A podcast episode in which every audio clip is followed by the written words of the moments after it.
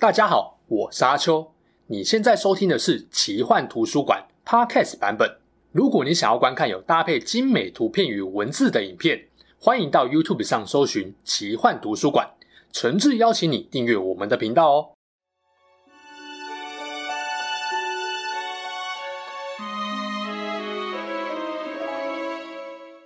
Hello，大家好，我是阿秋，来聊聊神秘奇幻的主题故事。之前 E.O. 文的影片中，有个观众留言说：“原来辛梅尔的人设是亚拉冈啊！”姑且不论他们像不像，倒是勾起了我从魔界世界观的角度来观察葬送的芙莉莲作品中的寿命跟时间感的问题。会这样联想，是因为芙莉莲是位活了一千多岁的精灵族魔法使，长寿不老；而托尔金中土世界的精灵寿命也是长到接近永生，衰老得非常缓慢。两边的精灵这部分非常类似，由于长寿不老。可以理解，福利点对于时间概念非常随性宽松，甚至到了迟钝的地步。比方说，某个清理海中垃圾遗骸的支线任务，明明认真一点，几天就能处理完，但对他来说，一天只弄一点点，拖个两三个月才完成任务，也没什么大不了的。反正他的生命看不到尽头嘛，什么都缺，就是时间最不缺。然而，同样长寿不老，福利点这个问题就没有在魔界中土世界的经营中出现。为什么呢？纯粹是因为福利点比较懒散吗？还是有其他的原因跟客观条件呢？如果福利莲穿越到中土世界，是不是就不会发生他后悔当初没有在旅途中认真了解勇者伙伴的事情了呢？这期影片多少会提到葬送的福利莲的基本世界观，多少有雷。如果完全不想被雷到的话，可以先储存影片之后再看。不过认真说，葬送的福利莲是少数我觉得即使被爆了剧情雷之后再看还是会觉得好看。让你很有感触的好作品。这部作品不像《进击的巨人》，作者必须经常埋伏笔，而且伏笔往往是关键爆点，一旦被雷就顿失乐趣。而是冒险生活的日常，平凡到猜剧情没意义。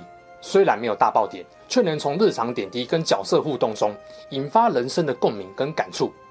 很多人应该跟我一样，还没看芙莉莲就被网络上一堆芙莉莲哭哭图给洗版，看到一个萌萌女精灵流泪懊悔说。明明早就知道人类的寿命很短暂，为什么却从未想过要多了解它一点呢？第一话用很简单的描述告诉你：精灵魔法师芙莉莲跟另外三位队友勇者辛梅尔、僧侣海塔、战士艾兰，用了十年时间讨伐魔王成功，回到王都受赏。当晚，他们刚好遇到五十年一次的流星雨，四人相约五十年后再看一次。五十年过去，芙莉莲回到王都，跟昔日战友相聚。对活了上千年的他，五十年不过沧海一粟。然而再次看到战友们曾经高又帅的勇者加劳德丢成为了矮秃老头，其他人也明显苍老。看过流星雨后不久，辛梅尔寿终正寝，而芙莉莲却因为无感被旁人骂冷血，这才意识到十年冒险中他丝毫没有去了解身边的战友，对他们一无所知，后悔没有趁战友活着时候多了解他一点。之后按照师父。人类大魔法使弗兰梅千年前留下的指引，芙莉莲决定和两位战友的养女徒弟一起重新走一趟当年勇者小队征讨魔王的路线，抵达大陆最北方魔王城遗址的灵魂长眠之地，寻找战友的灵魂。这个过程中，芙莉莲渐渐改变。以前对他来说，人类不过是很快就会死掉的生物，花时间了解他们没有太大意义。如今旧地重游，新事件不断触发过去的记忆。帮助他理解了其他人曾经给予他，但当年迟钝的他未能把握住的温柔与真意，是一趟福利莲的自我成长之旅。这大概是动画前四集、漫画前八话的内容。知道这些资讯，就可以继续讨论下面的问题了。同样长寿不老，为什么福利莲的懊悔似乎没有发生在中土世界有头有脸的精灵身上呢？或者说，为什么福利莲对于时间的流逝特别无感？先从福利莲的角度出发。其实，对于寿命看不到终点的种族来说，福利点会有时间上的迟钝感很正常，也能理解为什么他们会认为花时间了解人类没意义。我先预设，精灵可以活一万年，人类一百年，差距是百分之一。用人类的角度来看啊，福利点就像是一百岁的寿命，目前只活了十岁。然后跟着他一起冒险的勇者只有一岁寿命，他们一起花了一个月多一点点的时间冒险，就分开了。请问，如果你是芙莉莲，你会不会觉得你们相识的时间很短暂，短暂到好像还来不及跟对方摸手，旅程就结束了呢？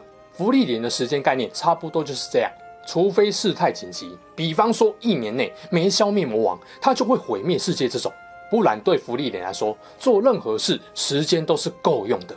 所以当他和勇者们道别，说要继续收集魔法，预计花一百年左右寻回中央诸国时，海塔吐槽说：“啊，搞不太懂精灵的感觉呢。毕竟海塔跟西梅尔当时差不多二十五岁。”冒险这十年就占了当时生命的快一半哦，当然会觉得一百年很久。福利点居然觉得没什么。然而对于这个精灵老妖怪来说，可能就是我们人类说：“哎呀，我要花七到八个月的时间准备国考那样。”换位思考就能够理解，芙莉莲对于时间概念是很宽松的。不过这不是福利点会懊悔的关键因素，否则魔界精灵长寿不下福利点。为什么没看到有谁懊悔说自己没有多了解人类或其他生物一点呢？有人说是福利点比较慵懒，对人际交流没有太大兴趣的性格问题。性格确实会有影响，但我觉得魔界里面应该也不乏有跟他性格类似的精灵。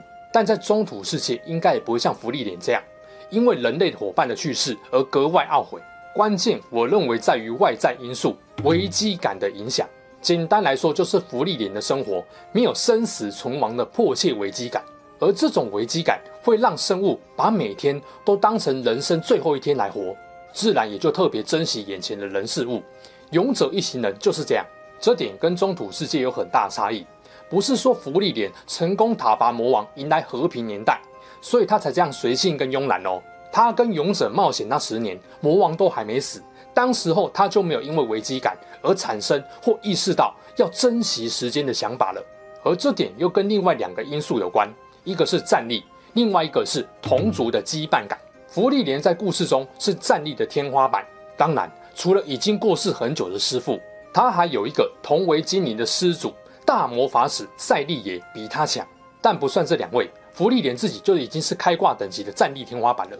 就算芙莉莲不清楚自己打不打得过魔王，但在对于战力有自信、同伴又很坚强可靠的情况下，危机感自然也就高不起来。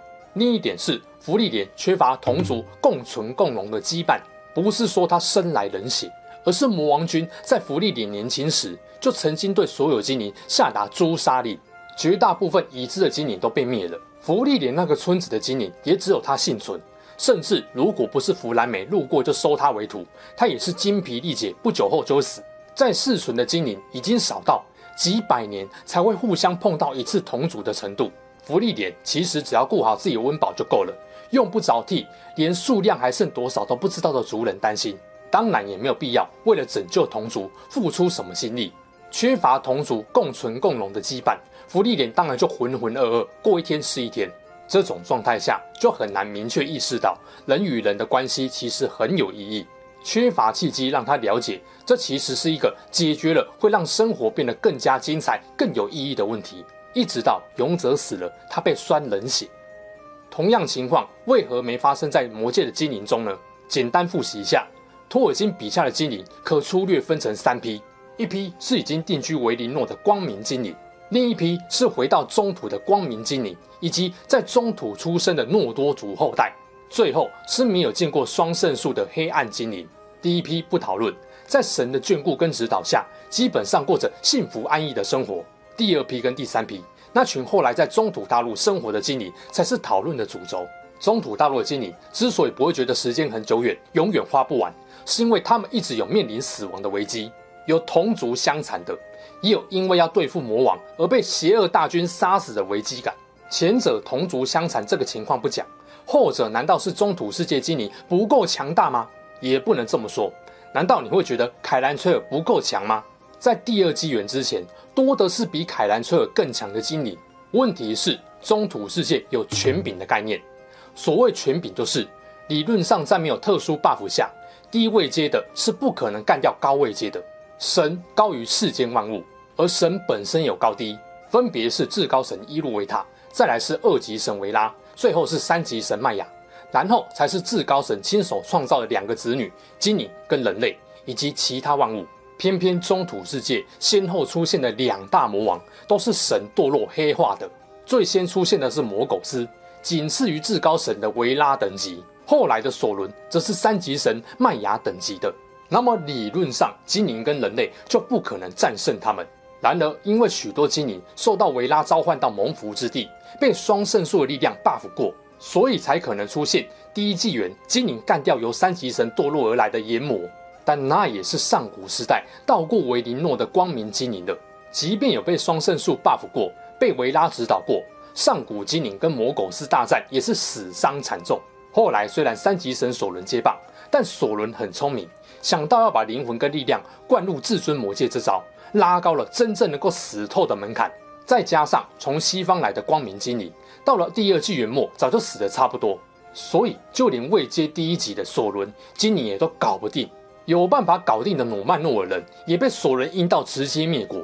剩下的后裔跑到中土后，一代传一代，力量也不复上个世纪那般勇猛。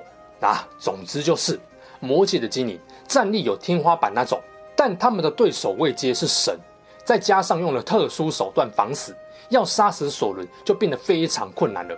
既然战力也算是天花板等级，跟芙莉莲相比，最大的差别恐怕就是同族共存共荣的羁绊感了。中土世界精灵，不管是从维林诺回到大陆的诺多族，还是原本就留在大陆的辛达族跟其他黑暗精灵，两边都跟前后两任魔王有深仇大恨。诺多族光明精灵受过维拉指导跟 buff，性格其实还挺自负的，对于魔苟斯抢宝物的恶劣作为无法忍受，甚至为了拿回宝物，甘愿大批人马离开舒适圈，杀回中土大陆。这没有强大的同族或亲族羁绊是根本办不到的。而对于一直待在中土的黑暗精灵们来说，长期被半兽人骚扰，当然知道魔王统治大陆会带来的灾难。为了保护自己的族人跟国度，也不可能对黑暗坐视不管。这派可以用瑟兰多伊领导的幽暗密林王国来作为代表。也就是说，魔界的精灵大多不会选择隐世或出世，即使没有要主动讨伐魔王，也会为了守护家园，随时准备跟恶势力对抗。这样就不会想浪费时间。或像福利莲随心所欲悠闲度日，他们从未遗忘邪恶黑暗，随时准备对抗，是他们认真过活的主要原因。福利莲跟魔族也有深仇大恨，但战力天花板这点让他丝毫不把魔族当成可怕的威胁，所以无论是魔王死前或死后，他都好像事不关己，悠哉过活。如果不是辛梅尔纠团打动了他出山冒险，他大概就会隐世一辈子了吧。对了。辛梅尔其实不是第一个去找他的人类勇者，这段动画还没有演到，有兴趣的可以去看漫画后面的剧情，我就不爆雷。作者透过放大长生不老的问题来描写长得像但不同种族之间的相处关系。既然要描写种族的互动相处，免不了就会有同中存异、异中求同的情况发生。举个例子，《芙莉莲》这部作品把魔族描写成只是为了捕食人类。为了更有效欺骗猎物而演化出语言能力的魔物，除了头上有角，外表跟人类没有两样。然而生理构造、思考逻辑、价值观念、感情欲望，魔族都跟其他人形种族完全不同，也无法透过任何学习或经验分享来互相理解。问题来了，不从上帝视角来看，你相信真的是百分之百完全不可能互相理解吗？如果有那么零点零一趴的可能性改变魔族这个群体，你愿意尝试吗？还是会因为可能性太低而放弃呢？价值观的迥异碰撞所产生的后续效应是福利点的一大看点。另一个看点当然就是精灵跟人类。除了寿命跟恋爱生殖本能有明显差异外，两者并没有什么不同。但光是寿命上的差异，就足以产生让普通人类难以想象的心态跟价值观了。更不用说魔族这种为人魔物了。生命永远是一个值得被探讨的议题。芙莉莲因为寿命长短而引发的冲突，托尔金的故事早就提过。甚至因为寿命长短的争执，还导致了人类出兵挑战神，最后整个国度被神给毁掉的悲剧。在魔王刻意的扭曲下，至高神给次生子女人类的赠礼必死的命运，不再美妙珍贵，反而成了一种恐惧跟惩罚。之前魔界的影片提到这点，都聚焦在死亡上面。但其实伊露维塔给人类的赠礼，就连精灵或有朝一日的维拉，也可能会羡慕嫉妒人类哦。为什么？因为这份礼物除了死亡，更重要的是人类能够决定自己的命运，不像其他众生都会受到埃努的大乐章束缚。以精灵跟矮人来说，他们的死亡不算真正死亡，灵魂会聚集在曼都斯的殿堂，等待肉体重塑。或是世界末日到来。不过，人类死后的灵魂仅会在曼都斯的殿堂短暂停留，接着便离开阿尔达，这才是真正意义上的死亡，不被这个世界给束缚住。反而随着岁月流逝，长寿的精灵情感上会越来越悲伤，甚至经常羡慕能够透过死亡而彻底脱离世界的人类。只不过，托尔金知道真实人类多半恐惧死亡，主要还是从人类的角度来发挥生死的议题。芙莉莲则换个角度，从长寿种族对短命种族缺乏理解所产生的情感迟钝面，唤起生命跟生命间的互相尊重与了解。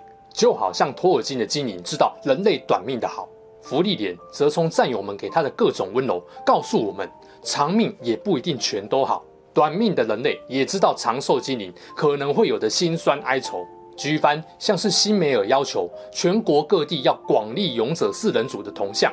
海塔托孤跟艾兰托弟子最重要的出发点都是怕芙莉莲长命孤独活着会寂寞。芙莉莲一开始不理解，到后来渐渐理解，甚至想主动了解。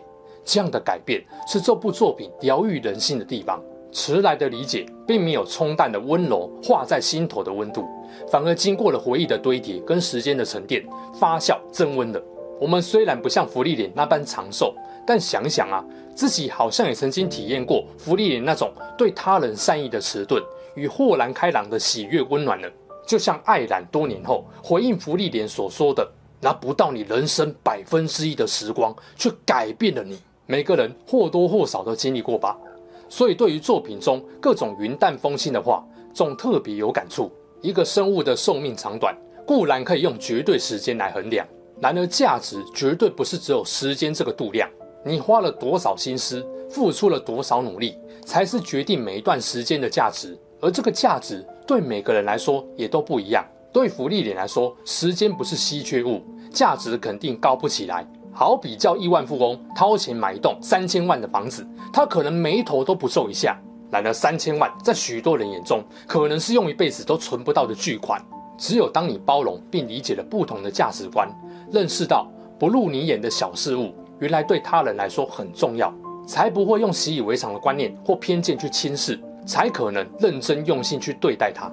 这部作品也让我明白，当你学会珍惜当下的每一刻，长短其实没有太大意义了。再长的旅途也有走完的一天。更重要的是，这段旅途带给你什么影响呢？这也是为什么对很多人来说，生命中最重要的短短几天，分量可以抵上好几年，甚至值得用一辈子去换。不同种族、不同群体的相互理解，也许不一定对每个人来说都很重要。但我肯定，能够理解、能够体谅，这个世界会有更多的温暖与美好。回到开头的问题，如果芙莉莲穿越到中土世界，是不是就不会发生他后悔在旅途中没有认真了解勇者伙伴这种事情了呢？我的答案是肯定的。时间不是稀缺资源，当然影响了他对于时间价值的评估。影响了他跟伙伴们的互动与互相了解，但这是建立在精灵族已经寥寥无几，还有本身战力太强大的基础上。套用了魔界的全品观念，福利莲再怎么强，也注定无法直接杀死魔王。在众多族人把安居乐业的希望放在他身上的情况下，当然也不可能想干嘛就干嘛。各种压力下，即便时间不稀缺，也不可能随他挥霍浪费了，因为他不是只为了自己而活，更要为了族人。为了仰赖他或他所重视的人而活，我相信福利莲还是会在中土大陆遇到像辛梅尔那样的伙伴，就好像勒苟拉斯遇见了亚拉冈，他肯定庆幸自己能够认识亚拉冈，还和他有共同冒险犯难的经历。我想他这辈子都不会忘。对热狗拉斯来说，身边的人类、矮人、哈比人都是最珍贵的伙伴。换成芙莉莲，也一定不会再用原本的心态来面对自己的旅程。勇者的旅途也不用再走一次，因为那个十年，他就学会了理解并珍视他人为自己的付出。